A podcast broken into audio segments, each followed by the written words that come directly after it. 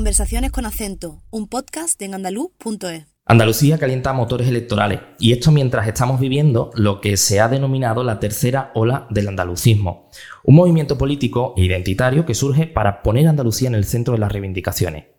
Y una de las caras visibles de este movimiento es la parlamentaria Teresa Rodríguez, nuestra invitada de hoy a Conversaciones con acento, un podcast que puedes escuchar y también ver en nuestra web en andaluz.es. Hola Teresa.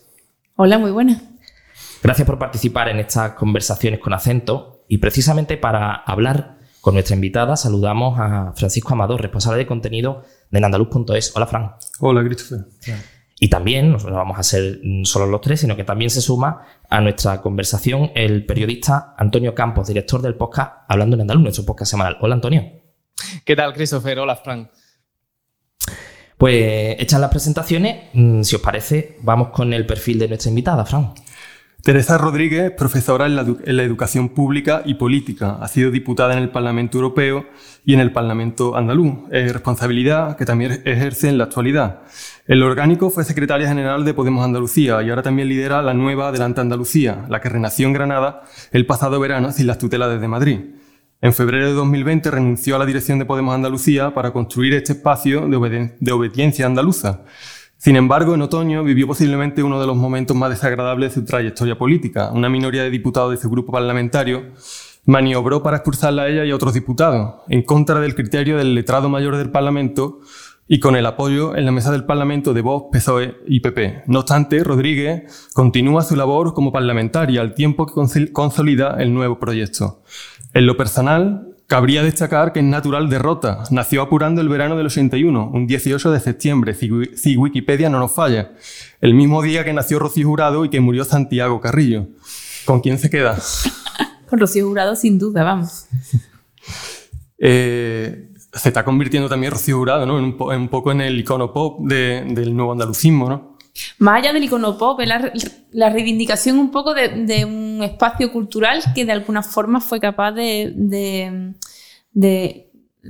poner el foco, de dar eh, visibilidad, de, generar una vía de escape para muchas mujeres andaluzas que se expresaron a través de sus coplas, que, la cantaban mientras estaban en casa compartiendo los cuidados y que, que ahora reivindicamos ¿no? la, siguiente generación como, como un espacio de referencia identitario de, de las mujeres en Andalucía. Vamos a lo político y recordando lo de las tutelas. ¿Cuánto pesaban esas tutelas?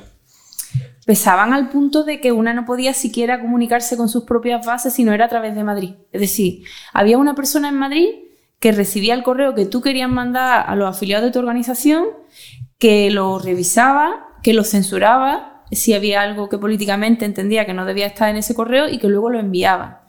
No teníamos acceso a los censos, no podíamos tener evidentemente agenda propia ni tampoco la posibilidad de trasladar nuestra propia voz, nuestras propias reivindicaciones eh, a otros espacios que no fueran solamente el de nuestros pueblos. Y, ¿Se, siente hoy mucho más libre? Me siento mucho más libre, claro que sí. Eh, no sé cuánto dará de sí este proyecto político, pero mm, lo que sí dijimos en Granada y yo mm, siento de verdad es que acabamos de construir un proyecto político que queremos que dure eh, mucho tiempo. Es decir, no es, esto no es una aventurilla política, una candidatura para unas municipales que va a tener fecha de caducidad o que intenta aprovechar una determinada coyuntura política, sino que responde a una reflexión profunda de la necesidad de un sujeto propio en Andalucía, eh, da nuestras condiciones objetivas, pero también subjetivas en este momento en el que hay una necesidad de una identidad fuerte, eh, que no tiene que ser capitalizada solamente por el españolismo rancio y reaccionario de vos, y que, y que tiene futuro, potencial y necesidad, y que por tanto mm, una serie de compañeros y compañeras vamos a estarlo construyendo eh, pues, pues a, pleno rendimiento. ¿no? ¿Y fueron las elecciones de 2018 una oportunidad perdida para el andalucismo? O sea, aquel proyecto se presentó como un proyecto andalucista que mm. después no resultó ser tal, ¿no? Se perdió una oportunidad de que este nuevo proyecto ya hubiera surgido entonces.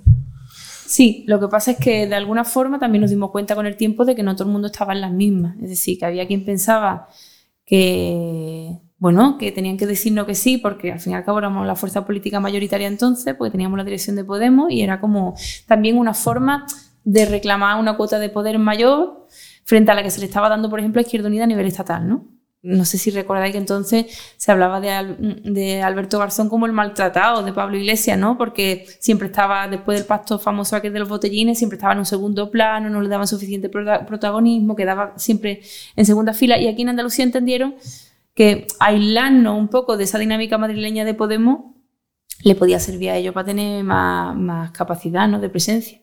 Pero nosotros de verdad nos creíamos que los compañeros estaban en clave de construcción andalucista y nos creímos también que estaban en clave de construcción de una alternativa a los 40 años del PSOE.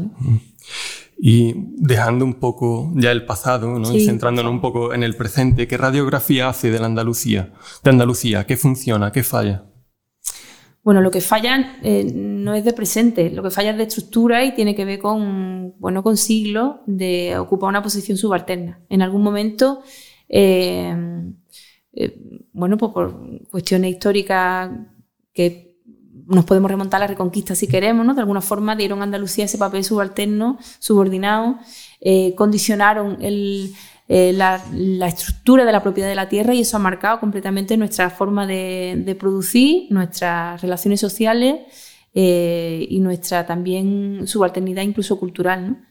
el hecho de que aquí el latifundio se implantara como única forma de propiedad de la tierra, eh, como consecuencia, ya digo, de la reconquista, hizo que, que, se generara todo un tipo de economía mm, que algunos definen como cuasi colonial, ¿no? donde nos tocaba producir Em, alimentos de primera necesidad, materia prima a bajo coste eh, y exportar mano de obra barata. Y mm, siglos después seguimos especializados en producir materia prima a bajo coste, ¿no? esta vez la agricultura intensiva, no estamos hablando del el antiguo latifundio, pero seguimos especializados en producir materia prima eh, barata para exportar granel al resto de Europa consumiendo nuestros acuíferos, eso sí, de una con una forma de producir absolutamente insostenible y seguimos especializados en exportar mano de obra barata. ¿Y, crees que es posible estos problemas endémicos que arrastra Andalucía soluciones a, corto plazo? ¿O son tan estructurales que, que, esto va para largo? A corto plazo no, pero desde luego alguien tiene que empezar a desandar el camino y alguien tiene que empezar a cumplir con los compromisos que se dieron con este pueblo durante su lucha por la autonomía. Eh, exactamente esos compromisos. No son eh, un programa revolucionario, novísimo, no, no, es que ya durante la lucha por la autonomía lo que se estaba diciendo era exactamente esto, que necesitábamos un nuevo modelo productivo, un desarrollo endógeno, una reindustrialización sostenible, añado yo ahora, eh, que necesitábamos salir de la posición subalterna que, vivíamos, que necesitábamos una reforma agraria que posibilitara que la tierra fuera productiva eh, para los intereses de los pueblos y de, los trabajadores y trabajadoras del campo andaluz, eh, que no podíamos ser el patio de recreo del turismo low cost europeo. Esas mismas reivindicaciones estaban ya allí, ahora lo que hay es que cumplir con esos compromisos. Creo que Antonio mm, tenía alguna pregunta. Relacionada precisamente con, los problemas endémicos, yo no sé, Teresa, si considera que la sanidad, vamos también a, uno de los principales temas del debate político actualmente, ¿no? No sé si considera que, la sanidad es uno de esos problemas que no acaba de solucionar Andalucía, o al menos la política andaluza. Andalucía ocupa desde hace mucho tiempo, con, el anterior gobierno y también con este, la última posición en inversión por habitante. Y eso tiene que ver con que eh, no hay eh, una prioridad por parte de los gobiernos para garantizar al menos haber cerrado la brecha con los niveles de inversión del resto del Estado. Eh, la sanidad necesita como mínimo eh, invertir 2.000 millones de euros para ponernos al nivel de inversión que teníamos en 2009, antes de la crisis eh, del, digamos, del ladrillazo, ¿no? la, crisis de 2008. ese presupuesto de 2009 asumió un recorte que no hemos recuperado si tenemos en cuenta el IPC desde entonces. Eh, eso, ¿por qué pasa? Evidentemente uno necesita recursos para invertir en sanidad porque los tiene que sacar de algún sitio. Y ese sitio se llama fiscalidad. Se llama fiscalidad progresiva y se llama capacidad de ingresos porque hay actividad económica que genera ingresos, pero también porque eh, uno mm, carga las tintas sobre quienes más tienen. Eso sí, uno tiene una perspectiva de izquierda, evidentemente, sobre la fiscalidad. Sin embargo, nos encontramos con que tanto la última etapa del gobierno socialista en su pacto con Ciudadanos como evidentemente las derechas de forma más convencida lo que han hecho es quitarle los impuestos a las grandes fortunas en Andalucía y por tanto mermar la capacidad de eh, recaudación eh, de esta tierra. Su modelo se parece mucho más al de Bangladesh o al de China, si quiere, eh, como un modelo en el que lo que hacemos es desfiscalizar, dar ventajas fiscales a los inversores de fuera, eh, ofrecer mano de obra a bajo coste y con niveles de precariedad que están por encima de los del resto de España y de Europa. Eh, y eh, así crecer, ¿no? Sí, se crece, pero desde luego se crece con un modelo que se separa mucho de otros modelos más iguales como del norte de Europa, como pueden ser de Dinamarca, ¿no? No sé si, si, coincide con nosotros en que la sanidad fue uno de los elementos que, que provocaron entre otros, ¿no? evidentemente, la, alternancia en el gobierno de la, Junta de Andalucía. El Partido Popular hizo, hizo, de la sanidad su bandera cuando estaba en la oposición. Sin embargo, eh, al llegar a la Junta de Andalucía hemos visto pocos avances ¿no? en, materia sanitaria o pocas mejoras. Eh, no sé si cree que se le puede volver en contra y que los andaluces, cuando toque rendir cuentas, ¿no? cuando toque regresar a las urnas, le van a exigir eh, bueno, pues, eh, datos fehacientes, ¿no? Y, de verdad qué ha hecho en materia sanitaria, porque sigue siendo un problema hoy en día. La sanidad, de hecho, está peor. Es decir, creo que es un lugar común entre la ciudadanía que uno tiene peor acceso a su médico de cabecera o a una cita con un especialista o a una prueba diagnóstica o a una operación quirúrgica. Mm, muchas más dificultades a día de hoy que cuando eh, gobernaba el anterior eh, gobierno, pero también hay que decir que también al final de esa legislatura se notaba que las listas de espera empezaban a ser insoportables. Digamos que la novedad con el PP ha sido la atención primaria, ha sido la gran víctima de la pandemia y la gran víctima de la falta de acción eh, decidida por parte de este gobierno para compensar el efecto de la pandemia en nuestro sistema sanitario ya maltratado. Eh, el despido de 8.000 sanitarios, que es absolutamente injustificable en el momento en el que más lo necesitábamos, o el haber eh, leído noticias de 500 eh, enfermeros que, andaluces y andaluzas que se tienen que ir a, trabajar a Cataluña porque allí sí les ofrecen condiciones de trabajo dignas. otra novedad también de este gobierno respecto del anterior, que empeora la gestión sanitaria desde el punto de vista de la defensa de la igualdad, es que hay un porcentaje cada vez mayor del presupuesto de sanidad que va a la sanidad privada, que va a financiar conciertos, que va a financiar eh, esa concertación de pruebas diagnósticas, que cada vez más tenemos que ir a aparecer por algún centro privado para hacer una prueba diagnóstica por derivación de la seguridad social y que por tanto esos son sobrecostes y transfusión, digamos, de dinero público mm, al negocio privado de la salud. Mm, también por el déficit de atención hemos visto cómo ha aumentado en un millón el número de eh, clientes de la sanidad privada en Andalucía, ¿no? de gente que no ha tenido más remedio que hacerse un seguro privado entendiendo que, bueno, que de alguna forma no se sentía seguro teniendo que esperar 14 días para poder pedir cita con un médico de cabecera que te llamaba por teléfono. ¿no? Eh, entonces, bueno, han deteriorado digamos que han puesto el acelerador sobre el deterioro, el deterioro de la sanidad pública y a mí sí me gustaría que evidentemente eso les, costara eh, la legislatura, sería sería lo justo, ¿no? Las suyas son algunas de las razones que precisamente han movilizado a los sanitarios. Estamos viendo un resurgir de las mareas blancas. Eh, hace, hace pocas fechas vimos una eh, manifestación multitudinaria en las ocho provincias. Eh, ¿Cree que la sanidad va a ser también el principal tema de debate político de aquí a que lleguen las elecciones autonómicas en Andalucía?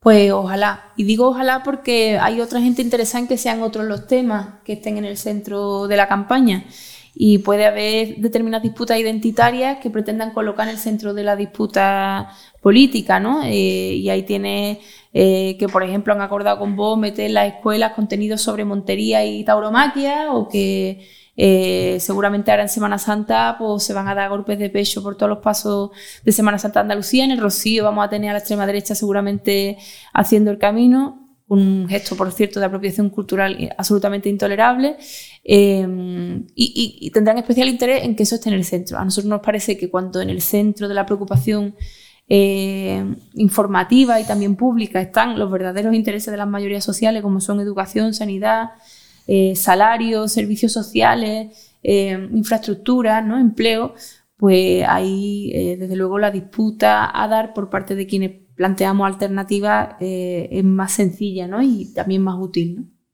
Y medio ambiente. Déjeme que le pregunte también por algo relacionado con el medio ambiente, porque decía Miguel Delibes en unas recientes declaraciones eh, que, hemos recogido en andaluz.es que el Partido Popular eh, va de farol con, la legalización de, los regadíos ilegales de, Doñana hasta las elecciones. Pero cree que que no llegará a aprobarse, es lo que, es lo que dice Delibe. Eh, ¿Qué percepción tiene ustedes del Parlamento andaluz? ¿Cree que eh, lo que ha hecho el Partido Popular es una huida hacia adelante ante un problema que también es, eh, no sé si endémico, pero sí desde luego histórico en Andalucía? Ese va a ser otro de los temas que seguramente estén en el centro, que quiera poner en el centro la derecha y la extrema derecha, que es un falso conflicto entre la defensa del medio ambiente y la agricultura el medio rural y la defensa del medio natural. Es decir, Vox en Castilla y León ha puesto el foco, por ejemplo, en la necesidad de recuperar la caza del lobo o en la necesidad de acabar con los criterios de desarrollo sostenible eh, a la hora de planificar la agricultura. Y aquí en Andalucía también lo van a hacer como lo están haciendo en la comarca del Condado de Huelva o como lo van a hacer seguramente y lo están haciendo en, en Almería. Eh, y para nosotros es importante esta batalla, eh, que es una batalla identitaria, que es una batalla de valores y, que, y, que, tiene una importancia enorme en términos materiales también, que es decir, que quien ponga en peligro el medio ambiente, los acuíferos en Andalucía, eh, quien ponga en peligro eh, nuestro medio rural en el sentido del suelo, ¿no? como han aprobado una ley lista que permite construir en, suelo, en suelo rústico de, forma mucho más sencilla, está poniendo en riesgo la agricultura del futuro y por tanto la vida del medio rural en el futuro, que quien apueste por las macrogranjas está apostando por la despoblación del medio rural.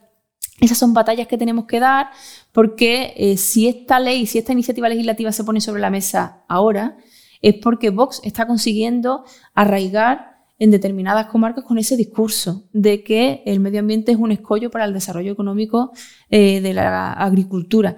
Y es eh, la costa de ese, de la, digamos que, de que ellos hayan conseguido instaurar ese discurso en determinadas comarcas andaluzas, es haber tenido que eh, registrar esa iniciativa legislativa que nunca debió llegar al Parlamento y que no sabemos muy bien si va para adelante o no. Ojalá sea un farol, pero hay que decir que eh, ya está en tramitación, va por vía de urgencia.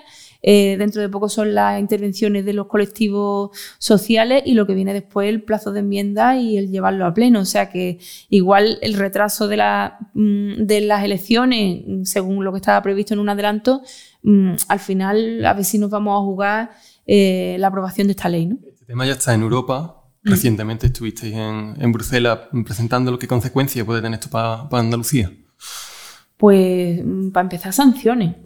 Nos dejó muy claro el, responsable de, medio ambiente eh, de la Comisión Europea que eh, de no cumplirse de forma flagrante la sentencia del Tribunal de Justicia de la Unión Europea con el tema de los pozos ilegales, lo que le va a llegar al Estado español, en este caso van a ser sanciones eh, que, va a tener que pagar y que son sanciones eh, que se pagan conforme se va permitiendo que esos pozos ilegales sigan llevándose a cabo. Y, o sea, vamos a, ver lo que ha pasado. Lo que ha pasado es que el Tribunal de Justicia de la Unión Europea condena al Estado español por permitir pozos ilegales y lo que hace la Junta de Andalucía es, o sea, el gobierno de la Junta es presentar una ley para legalizar los pozos ilegales.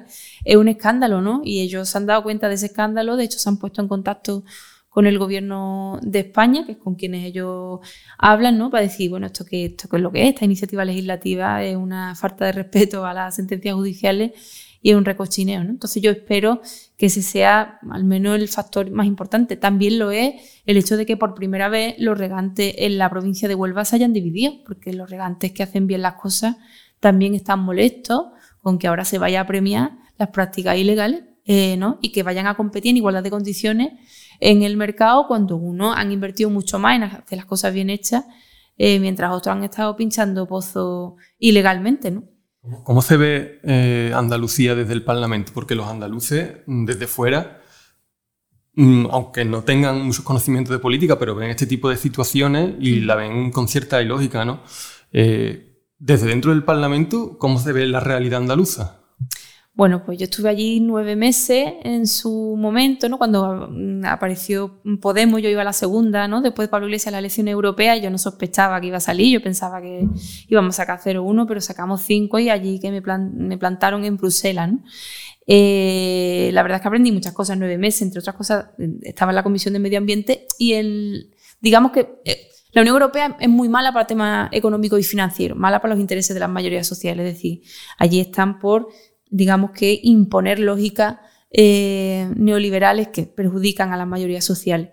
Em, en términos eh, político-democráticos ellos no se implican, es decir, hay pocas batallas que ganan allí, pero en, en términos medioambientales sí. Digamos que muchas batallas ecologistas del territorio aquí en Andalucía y en España se han ganado en la Unión Europea porque lo, digamos que los estándares medioambientales son más altos en el norte de Europa que, en el sur. Pero más allá de eso, Andalucía es vista como una tierra subsidiada, como lo es también España. Es decir, cuando tú escuchas a los liberales del centro Europa hablar de España, hablan de que, de que bueno, pues dentro de lo, acordáis ese término famoso que eran los PICs, ¿no? Eh, Portugal, Irlanda, Grecia y España, que era como, como los parásitos de, los fondos europeos, y en concreto Andalucía dentro de ese marco, pues más aún, ¿no? que, a, su, vez también sufre ese discurso en el seno del Estado español por parte de, de las regiones del norte. El Parlamento de Andalucía, mm, por la relación que puedes tener también con otros compañeros de, de otros partidos, mm, ¿crees que eh, el conjunto de, de, los parlamentarios tienen una visión distorsionada de, la realidad andaluza? Porque si no, mm, hay, temas que cuestan creer, ¿no? que se planteen directamente en el Parlamento si tuvieran una, visión real de lo que los andaluces requieren. Es que depende, hay quien mira a Andalucía desde una perspectiva y hay quien la mira desde otra, ¿no? O sea, si tú lo miras a Andalucía desde la perspectiva de los rentistas, ¿no? Pues vas a estar de acuerdo en bajarle los impuestos a quienes tienen grandes propiedades en Andalucía. Si tú miras a Andalucía desde el punto de vista de quienes tienen a sus hijos en la privada, ¿no? Pues vas a defender alegremente que hay familias que no llegan a fin de mes porque no pueden pagar el colegio británico de sus hijos como dijo el portavoz del PP, ¿no? y que por tanto había que hacerle rebajas fiscales. Si tú miras Andalucía desde el punto de vista de los agricultores, eh, que no es el pequeño agricultor que lo pasa fatiga para vender kilo de naranja, como pasa el kilo de naranja que se está vendiendo por debajo de lo que vale la bolsa del supermercado. ¿no? Estamos hablando de la agricultura de las berry, que genera unos beneficios millonarios eh, y que, mm, bueno, pues, si tú miras desde la perspectiva del agricultor mm, millonario en que mm, basa su fortuna en la explotación de mano de obra inmigrante y en la mm, sobreexplotación de los acuíferos, pues te va a parecer bien la iniciativa legislativa de Vox Ciudadanos y el PP para legalizar regadeos ilegales. Entonces, sí, ellos viven en la misma Andalucía que yo, lo que pasa es que eh, creo que ellos piensan por un lado, mm, representan una determinada clase social, pero necesitan el consenso de la otra, ¿no? De los trabajadores y trabajadoras. ¿Y cómo se ganan el consenso de la clase trabajadora? Vendiendo la milonga de que favoreciendo mucho, mucho a los muy ricos nos va a caer alguna migaja a los demás, ¿no? Y Andalucía podrá crecer en base a dárselo todo a los inversores de fuera, dárselo todo, ponerle mm, todo por delante, ¿no? y eh, dárselo todo a los oligarcas de toda la vida en Andalucía, porque el, empleo que generen es suficiente con lo que podemos sobrevivir, aunque no te permita ni siquiera pagar las facturas. ¿no? ¿Cómo es la Andalucía que propone Adelante Andalucía? ¿Cómo, ¿O cómo sería? ¿Cuál es la, Andalucía que tienen en mente? Bueno, para empezar, una Andalucía donde podamos ser más autosuficientes de lo que somos. Tenemos una economía muy dependiente, eh, basada en los servicios eh, y en la exportación y necesitamos eh, circuitos más cortos de producción, consumo, necesitamos el desarrollo industrial, la manufactura de nuestros propios productos aquí para conseguir que el valor añadido se quede aquí y necesitamos para eso también un cambio cultural, que es el de la economía social, el, que permite, digamos, construir otra forma de, economía que no se base en, en, un reparto de las rentas desigual, sino que sea más cooperativo, más eh, más, igualitario, ¿no? Para conseguir un desarrollo social de todo y todas. Al final estamos pensando en nuestra idea de desarrollo mucho más colectiva que la de quien apuesta solamente por los grandes emprendedores o los eh, eso, quien se hace a sí mismo, ¿no? Ellos presumen de fabricar eh, autónomos, ¿no? Ellos dicen, económicamente Andalucía va mejor porque hay muchos más autónomos que antes, como si eso fuera un indicador de desarrollo, ¿no es verdad? El país que tiene más autónomos del mundo es Somalia. Es decir, el sitio donde la gente no se puede buscar la vida, pues el sitio donde la gente se ve obligada a fabricarse su propio puesto de trabajo. Muchos de ellos, el 50% de los autónomos en Andalucía no llega a 1.000 euros en su nómina. ¿no? Entonces, bueno, puede ser el modelo de desarrollo que no queremos. Tenemos que desandar ese camino y la administración pública puede ser ese emprendedor social que invierte en, sectores estratégicos para nuestra tierra, como las manufacturas de los... No puede pasar que en Andalucía se vaya a cerrar una planta de zumo en Palma del Río, que es uno de los municipios que más naranja produce de Europa. Es que eso es ilógico que eso ocurra, ¿no? Entonces tenemos que proteger a nuestros sectores productivos, garantizar que las rentas se reparten mejor y garantizar, por supuesto, el respeto al medio natural, no solamente por, porque queremos conservarlo, sino porque queremos legarlo a la siguiente generación para que pueda seguirse ganando la vida. ¿no? Teresa, pero para eh, hacer un poco más realidad esas propuestas que, mm. plantea, eh, hay que construir un, movimiento político prácticamente desde cero, mm. eh, y más teniendo en cuenta que se viene desde una ruptura traumática en, el, seno del propio Parlamento. ¿no? Mm. Entonces, me gustaría, si nos pudieras contar un poco más eh, cuál es la, implantación o, cuál es la estrategia de implantación que está desarrollando adelante Andalucía para poder llegar a, bueno, eh, hacer realidad parte de esas propuestas políticas. En Andalucía, según algunas clasificaciones, porque no se llegó a aprobar una ley de comarca que es importantísima en esta tierra, de hecho mm, la propusimos en su momento y la seguiremos, seguiremos insistiendo sobre ella, hay 66 comarcas, de las cuales Adelante Andalucía tiene implantación en 22 de ellas. Es verdad que una presencia, bueno, pues que no es masiva, no estamos en todas partes, pero, pero no está mal para arrancar. Tenemos presencia en las ocho provincias, por supuesto en las capitales y en las principales ciudades, pero queremos crecer, ya digo, en esas 66 comarcas. Para eso la estrategia es, bueno, pues salir de estas elecciones en las mejores condiciones posibles para a partir de ahí, con lo que saquemos, construir comarca a comarca esa fuerza política que lance un mensaje muy claro a los andaluces y a la andaluza, que es la necesidad de tener una propia voz. Una propia voz que desde Andalucía mm, le pida, exija sus derechos eh, a Madrid y a Bruselas, gobierne quien gobierna allí, que no puede ser que tengamos gobiernos como el de Juanma Moreno Bonilla, que hoy es andalucista solamente porque no gobierna en Madrid, o cuando teníamos a Susana Díaz, que era andalucista, solo cuando no gobernaba en Madrid, solo cuando estaba Rajoy en Madrid, ¿no? Entonces se sacaba la bandera de Andalucía, pero era una cuestión, mm, digamos, era una pantomima, ¿no? Realmente lo que había era una disputa entre partidos, PP y PSOE. Pues bien, un, gobierno y una Andalucía autogobernada que eh, reclama sus derechos y sus intereses, gobierne quien gobierna allá, los intereses de las mayorías sociales. ¿eh? Y luego, por otra parte, eh, la voluntad también, y ese es un mensaje claro que yo creo que la gente puede entender, que necesitamos tener una voz propia en el Congreso de los Diputados, en el Senado y en el Parlamento Europeo para que de nuestros temas estén en el centro del debate político, ¿no? que lo han hecho otros y otras y lo han hecho bien, eh, legítimamente catalanes, vascos, gallegos, canarios, eh, o cántabros han puesto en el centro de la política los intereses de sus propios pueblos. Eh, eso es más interesante que los intereses de los partidos, por cierto, ¿no? lo que estamos acostumbrados a ver. Y que los andaluces que aportamos 61 diputados y diputadas al Congreso y que somos quienes más aportamos, también tenemos derecho a tener nuestra propia voz. Menciona usted precisamente el Senado. Eh, eh, allí tiene a Pilar González, que también es senadora y, forma parte de esta nueva Delante Andalucía, pero una vez que se ha, digamos, dividido o reestructurado eh, la situación del grupo parlamentario, entiendo que también de, la, masa social, ¿no? de la originaria adelante. Eh, ¿Qué cargos públicos, por ejemplo, componen o forman parte de, esta nueva propuesta política?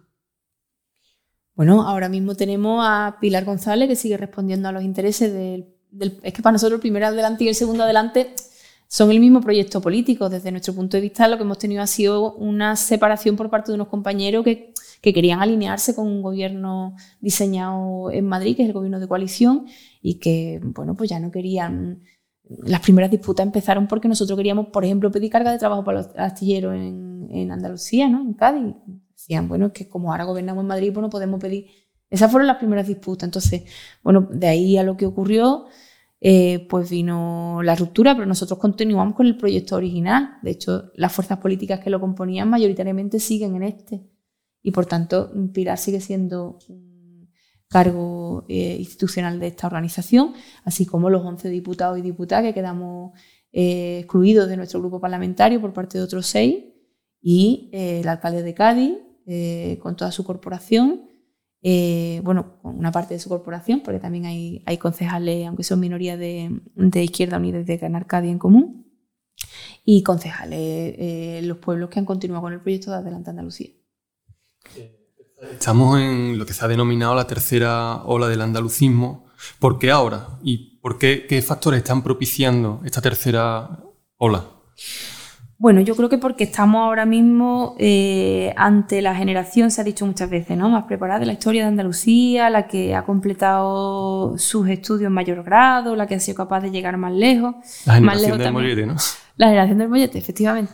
Eh, de llegar más lejos no solo en términos académicos, sino también por kilómetros, ¿no? porque se ha tenido que coger otra vez las maletas para irse, y también, por tanto, con la generación cuyas expectativas se han cumplido en menor grado. ¿no? O sea, eh, eh, generar expectativas entre la gente joven, lo que nos decían a nosotros, ¿no? que estudiar nos iba a permitir ¿no? realizarnos completamente como personas y, y, en una Andalucía imparable que siempre iba a ir a mejor, donde íbamos evidentemente a quedarnos. quién se le ocurría entonces que íbamos a tener que emigrar después de acabar la carrera? Eh, y de ese proyecto imparable formábamos parte quienes cogíamos las becas y estudiábamos y sacábamos buenas notas, a, eh, bueno, a un, encontronazo con la realidad, ¿no? Y creo que eso genera una reflexión en una generación entera eh, y se replantea muchas cosas, ¿no? dónde perdimos el hilo y desde dónde hay que empezar a tirar. Y desde mi punto de vista esa es la tercera ola del andalucismo que tiene que tirar de la segunda. Parece que está de moda, ¿no? Hasta Macarena Olona ahora quiere ser andalucista o andaluza, ¿no? No, no, quiere ser andaluza, que es lo más grande, andalucista y andaluza. O sea, que habla de sí misma como andaluza, que es una cosa un poco loca, ¿no? Eh, y hace los mítines y dice, nosotros las andaluzas, ¿no?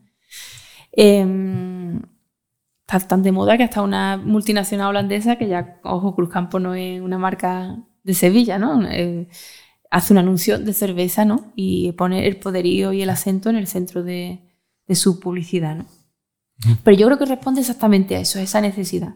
También había mucha gente que desde el ámbito de la cultura ha sido capaz de darle una huertecita al traje de flamenca, darle una huertecita al flamenco, darle una huertecita al folclore andaluz y presentar unas propuestas innovadoras capaces de conectar con la siguiente generación. Y yo creo que eh, ese hilo viene de muy atrás, incluso viene antes de lo cultural y luego de lo político, ¿no?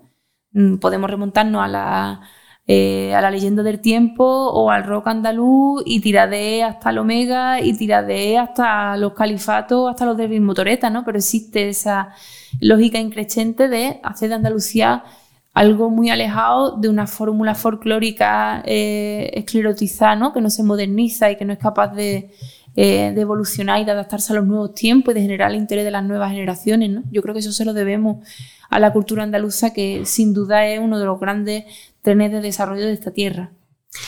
Pero al final todo esto, si se queda en lo cultural, difícilmente puede haber cambios reales ¿no? en la sociedad. Al final hace falta poder andaluz, poder político para poder transformar. ¿no? Claro. Eh, y se está hablando mucho de la unidad de la izquierda, pero se habla poco de la unidad del andalucismo. Sí. Y le pregunto directamente de forma concreta, ¿hay otra mm. confluencia que crece en paralelo? Eh, andaluces levantados. ¿Hay mm. alguna posibilidad de aquí a que se convoquen las elecciones eh, de, unir fuerzas para tener una mayor representación o un mayor poder andaluz? El escenario efectivamente está abierto. Eh, la cosa es que nosotros mm, empezamos a construir este proyecto Adelante Andalucía con las puertas abiertas y en su momento invitamos a todo el mundo a participar de él. Para nosotros, Adelante Andalucía era algo más que la ruptura andalucista de Podemos. Eh, de ella formaban parte Fuerza Andalucista como Izquierda Andalucista o Primavera Andaluza. Eh, y nosotros abrimos las puertas a que mm, otras personas y organizaciones y colectivos pudieran incorporarse a, ese proyecto. ¿no? Entonces, para nosotros la confluencia somos nosotros. Eso está feo porque es como no reconocerle a los demás su papel. Pero hasta ahí estábamos hasta que empezó a surgir esto de, de Andaluces Levantados, que miramos con curiosidad y con respeto. Las relaciones son son buenas, son positivas y, hay que debatir de política y hay que ver hasta qué punto vamos a estar autocentrados en Andalucía de forma clara, ¿no? No vamos a ser vistos como de repente referente andaluz de Íñigo Rejón. Yo no sé si recordáis la madrileña cuando poco después eh, le hicieron a Íñigo Rejón una entrevista, ¿no? Y él habló, eh, tenemos una buena relación personal y creo que eso se nota, ¿no? Habló bien de nosotros y eso fue visto como de repente ya no éramos el chiringuito andaluz de Pablo, ahora éramos el chiringuito andaluz de Íñigo, ¿no? Pues nosotros queremos huir de eso porque en el momento en que eso se implante que hemos fracasado como proyecto político, ¿no? Para nosotros es muy, muy eh, importante ser vistos como una fuerza política autorreferenciada en Andalucía. Y por otra parte también la cuestión, digamos, programática. Para nosotros sacar a Andalucía de la situación de, desarrollo, de su desarrollo, de subordinación, de empobrecimiento en el que se encuentra, no es posible con políticas a medias tintas. Es decir, necesitamos una transformación profunda. Digamos que la derogación, bueno, la derogación, la reforma laboral eh, recién planteada a nosotros no nos sirve porque los niveles de precariedad son tan altos eh, y los despidos son tan fáciles y tan baratos eh, que va a dar igual el tipo de contrato que tengas en, tu, en tus papeles. De hecho, hay tanta gente que trabaja sin contrato en Andalucía que incluso importa poco, ¿no? que es lo que diga la legislación laboral. Mm, por tanto, respecto de eso, también para nosotros es importante aclarar que queremos ser también una alternativa al, al PSOE, a sus políticas y a su falta de, de aplicación de soluciones cuando tuvo la oportunidad de gobernar. Entonces entiendo, entiendo que todavía no había ningún tipo de contacto con la ni con Modesto ni con Esperanza, ¿no? con los portavoces de, de la otra formación. Existe contacto y existe relación, pero de ahí a haber hablado de... De, algo más. De, de eso, ¿eh? no. en las últimas encuestas, de hecho, eh, bueno, eh, adelante le dan entre 0 y 3, ¿no? Mm. Eh, sabiendo lo complejo que es sacar un diputado en el Parlamento andaluz, en, provincias tan, tan grandes, ¿no? Y, en una comunidad con tantas provincias como Andalucía, mm. ¿no tendría quizás más sentido ir, digamos, en una candidatura a que unifique el, el, andalucismo de alguna manera y reforzar esa, ese parámetro, ¿no? De entre 0 y 3, pues asegurar que sean 3 y no 0? Sí, vamos, no hay forma de asegurar eso, pero mm, a veces lo que te puede de alguna manera terminar de implantar, eh, más que la suma, ¿no? Es la, no tanto la cantidad como la cualidad, ¿no? Que tú seas capaz de verdad de, hacer, de hacerte entender, ¿no? Que la gente entienda que lo que tú presentas es algo útil, ¿no? Y que efectivamente va a hacer una fuerza política de obediencia andaluza y que le dé voz propia a Andalucía, y por otro lado que tus propuestas de verdad resuelvan los problemas de Andalucía. Entonces, desde ahí, eh, encontrarse con otra gente es importante en la medida en que haya acuerdo con esas dos premisas. Dijo una vez una frase muy contundente que me, que me llamó mucho la atención, que con Susana Díaz ni muerta. ¿Y con Juan Espada? con Susana Díaz ni muerta. Eh, sí, eso dije. Ni muerta gobernar con Susana Díaz. Y yo creo que tampoco gobernar con Juan Espada. Eh, esa es nuestra reflexión. El soy andaluz que no es un nuevo PSOE ni de coña, es decir, que quienes eran susanistas antes de ayer luego fueron espadistas y se quedaron tan anchos, tú ves cualquier cargo del PSOE local o provincial, pues antes eran de Susana, ahora son de espada, la misma gente, no, no había, hay, ojalá lo hubiera habido, ¿no? Una refundación eh, profunda del PSOE andaluz. Estamos hablando del partido que ha gobernado Andalucía durante 37 años. Estamos hablando del partido que no ha sido capaz, que es verdad que también ha protagonizado grandes cambios en Andalucía que han sido importantísimos, como el fin del analfabetismo, la implantación de la sanidad y de, la educación pública. Es decir, esos logros nosotros creemos que hay que defenderlos, pero por otro lado también que no soy capaz de resolver los problemas estructurales de esta tierra y que por otra parte ha protagonizado mm, algunos de los casos más duros y más vergonzantes de corrupción de este país, ¿no? que está bien despachado de casos de corrupción. ¿no? Por tanto, para nosotros es vital también para cambiar esta tierra plantear una alternativa a ese PSOE. Y Juan Espada sigue representando a ese PSOE. Es una falsa solución apostar por un cogobierno con un PSOE que no resuelve el problema y que además ya últimamente andaba en una deriva claramente neoliberal, ¿no? de, rebaja fiscal a la grande fortuna, eh, de, de, una situación, la situación de Doñana no es de ahora, la Doñana está así porque estos quieren legalizar los regadíos, pero es que el PSOE que se ha abstenido a la toma en consideración de esta ley de las derechas ha permitido durante décadas los pozos ilegales y los ha permitido porque ha querido conservar el poder en la comarca. Y el discurso del PSOE en, con el debate de la ley del regadío fue las cosas hay que hacerlas discretamente. Eso es lo que le decían a los agricultores, que el problema era plantear la ley, que levanta la liebre en la Comisión Europea, que levanta la liebre en la UNESCO o en el Ministerio. Que lo que había que hacer era seguir haciendo la vista gorda, que es lo que había hecho el PSOE durante todos estos años. Doñana ya está herida de muerte, se apruebe esa iniciativa legislativa o no. Y ese es ese PSOE con el que nosotros no vemos posibilidad de construir un proyecto unitario. Podemos apoyar una investidura o podemos llegar a acuerdos sobre leyes. Lo hemos hecho cuando hemos tenido la oportunidad. La ley de memoria histórica y democrática, que cumple cinco años eh, en el día de hoy, o la ley de servicios sociales. Hemos llegado a muchos acuerdos, la ley contra la LGTBI fobia. En su momento llegamos a muchos acuerdos con ellos, pero co-gobernar con ellos es diferente. Ahí tú eliminas la posibilidad de ser una crítica, eh, de, ejercer una crítica a ese gobierno porque formas parte de él. Para evitar que vos entre en el gobierno. Por supuesto, es que eso no lo duda nadie. Es que eso además cada vez que hemos tenido la oportunidad lo hemos hecho en cualquier sitio, ¿no? O sea, vamos, ni vos ni el PP. Una barrera a la derecha hemos sido siempre, eh, ¿no? Quienes hoy estamos en Adelante Andalucía. y lo seremos siempre para evitar que gobiernen la derecha, no solo Vox, sino también el PP. ¿Cuál es el peor enemigo que tiene hoy el andalucismo? Pues el peor enemigo que tiene hoy el andalucismo yo creo que es la desesperanza. Es decir, es de alguna forma haber interiorizado que Andalucía tiene lo que se merece. Eh, en la medida en que no somos capaces de pensarnos mejores, no vamos a ser mejores nunca, ¿no? Y si lo que se piensa es que Andalucía no puede ocupar otro papel porque, bueno, nos ha tocado en suerte ser la comunidad, la hermana pobre eh, de España y de Europa, mm, y si se piensa además que no lo merecemos por nuestra idiosincrasia y nuestra forma de ser, ¿no? que también tenemos ese tipo de complejo y de, y de, y de chi ¿no? metido en la cabeza, pues esos son los grandes enemigos del andalucismo, de luego. ¿Y los retos? Hombre, los retos del andalucismo para empezar es presentar un programa político que sea solvente, es decir, que esto que decimos de un nuevo modelo productivo, desarrollo endógeno, reindustrialización sostenible, eh, apuesta suficiente con los servicios sociales, para eso puede tener ingresos suficientes para garantizar que la sanidad y la educación son, son, son ejercicios con dignidad, ¿no? Para eso hace falta un programa que vaya más al detalle y que plantee propuestas y acciones muy concretas un, buen programa, pero también una buena acción. O sea, también el mejor programa es incapaz de, somos vamos incapaces de desarrollarlo si no tenemos un movimiento detrás que nos apoye, ¿no? que se construya eh, poco a poco en Andalucía, en sus 66 comarcas, y que vaya teniendo luego una correlación en el ámbito de la representación política y en el ejercicio del poder que haga posible que ese programa se cumpla. Luego están, Teresa, los retos que, eh, que bueno, por circunstancias de la actualidad, eh, también, también tiene que afrontar Andalucía. Eh, nuestra tierra ha sido siempre tierra de, acogida, ¿no? Eh, tenemos experiencia con la frontera sur. Mm. el drama humanitario que se está viviendo ahora en Ucrania nos hace prever que tendremos en las próximas semanas también un reto de acogida a todos los refugiados que ya, que ya están llegando, no solo al país, sino también a, Andalucía. ¿Cómo cree que debe gestionarse esta crisis humanitaria y cómo debe actuar Andalucía con esas personas? Que, buscan refugio lejos de, un contexto de guerra. Bueno, la Junta de Andalucía tiene atribuciones muy claras en el ámbito del refugio y del asilo. Existen organizaciones, además, que llevan organizando el refugio y el asilo desde hace muchísimo tiempo. ¿no? NUR es una de ellas, OCEAR.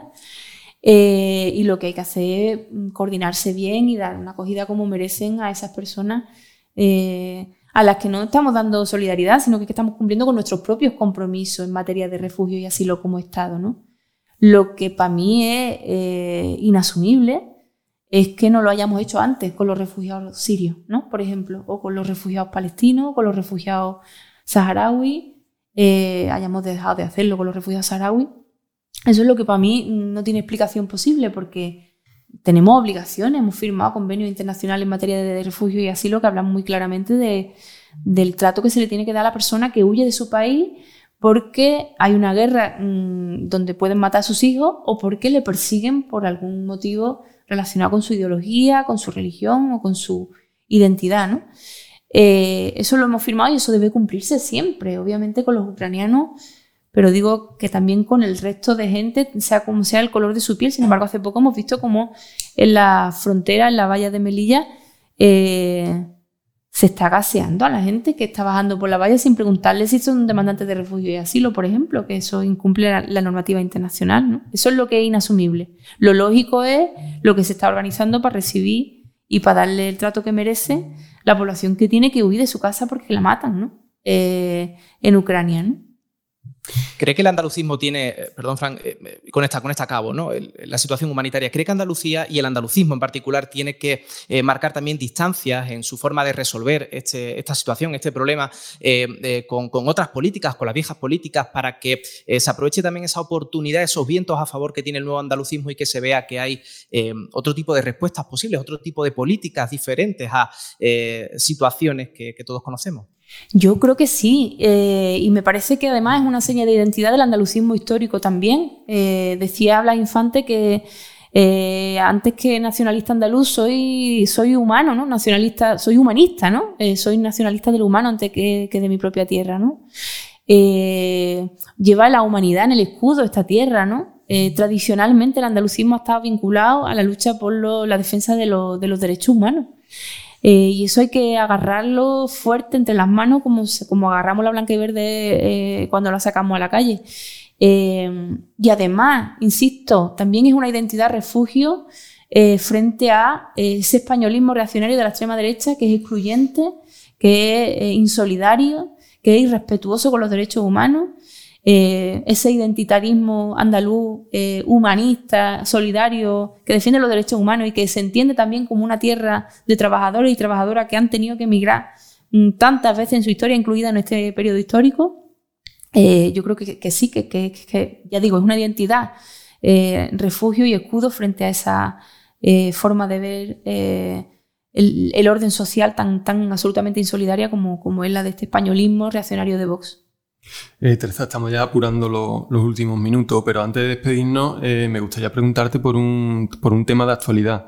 Eh, se ha mostrado en el Parlamento contraria, en rueda de prensa cuando lo han preguntado, se ha mm. mostrado contraria a subir el, al incremento del presupuesto de, defensa. Mm. Sin embargo, hoy mismo ha estado acompañando a los trabajadores de Santa Bárbara. Mm. ¿Cómo se puede hacer ese equilibrio de no queremos más armas, pero sin embargo en Andalucía es un sector que que genera economía y genera empleo. Mm. ¿Cómo se podría equilibrar estas dos cuestiones? Yo sé distinguir muy bien entre quienes toman las decisiones y quienes se buscan la vida. ¿eh? Y en la defensa de los trabajadores tenemos que estar siempre. De hecho, es con ellos con quienes tenemos que cambiar la realidad para, entre otras cosas, apostar por un modelo de relaciones que no pasen por, por las relaciones bélicas. En ese sentido, nosotros apostamos y apoyamos mm, la necesidad de que se mantenga la carga de trabajo en Arcala de Guadaira, Andalucía, y apostamos y apoyamos la necesidad también de pensar a nivel global fórmulas de reconversión para sectores eh, que, deben eh, cambiar eh, su forma de producir. ¿no? Lo hicimos en su momento también cuando, cuando hablábamos de la fragata en, en, Navantia, que pese a lo que se dijo en los medios de comunicación, nosotros siempre, siempre dijimos de la necesidad de reconvertir la producción de Navantia para fabricar otras cosas que no fueran fragatas para la guerra en Yemen, que lo que había que apostar era por eh, renovables, offshore, que había que apostar por eh, construcción civil, y, y, lo decimos también ahora con Santa Bárbara. Dicho esto, eh, en este momento yo creo que hay que estar al lado de los trabajadores y con ello y con ella apostar por otras fórmulas de, producción para Andalucía. Andalucía tiene una enorme servidumbre militar, también es muy propio de las economías subordinadas, ¿no? Dejarle eh, la industria un poco que nadie quiere, ¿no? Ya sea el polo químico de Huerva o las refinerías del campo de Gibraltar o la fábrica de, pólvora de Granada o, la fábrica de carros de combate, ¿no? Yo creo que mm, hay que apostar por una reconversión eh, de la producción de esos sectores industriales pero evidentemente en lo inmediato la defensa del empleo vamos a estar siempre, sobre todo cuando se produce la injusticia de que la carga de trabajo de aquí se la llevan a otro lado. Bueno, Teresa, eh, hasta aquí llega el, tiempo, el tiempo que tenemos y el tiempo que, sabemos que también tiene. Eh, ponemos el, punto y final a esta nueva conversación con acento. Ha sido un placer tenerla aquí y, poder hablar de muchos temas de Andalucía. Así que muchísimas gracias por, por la visita y esperemos que no sea, que sea la primera, pero no la última. Yo estoy encantada de estar con vosotros y muy ilusionada también con vuestra trayectoria y con vuestro trabajo y os doy ánimo. Eh, gracias. Eh, Antonio Campo, Francisco Amador, gracias. Y bueno, seguimos, seguiremos hablando de Andalucía y haciendo periodismo de andaluz para que Andalucía cuente. Nos despedimos y hasta la próxima. Hazte socio, hazte socia, para que Andalucía cuente en andaluz.es.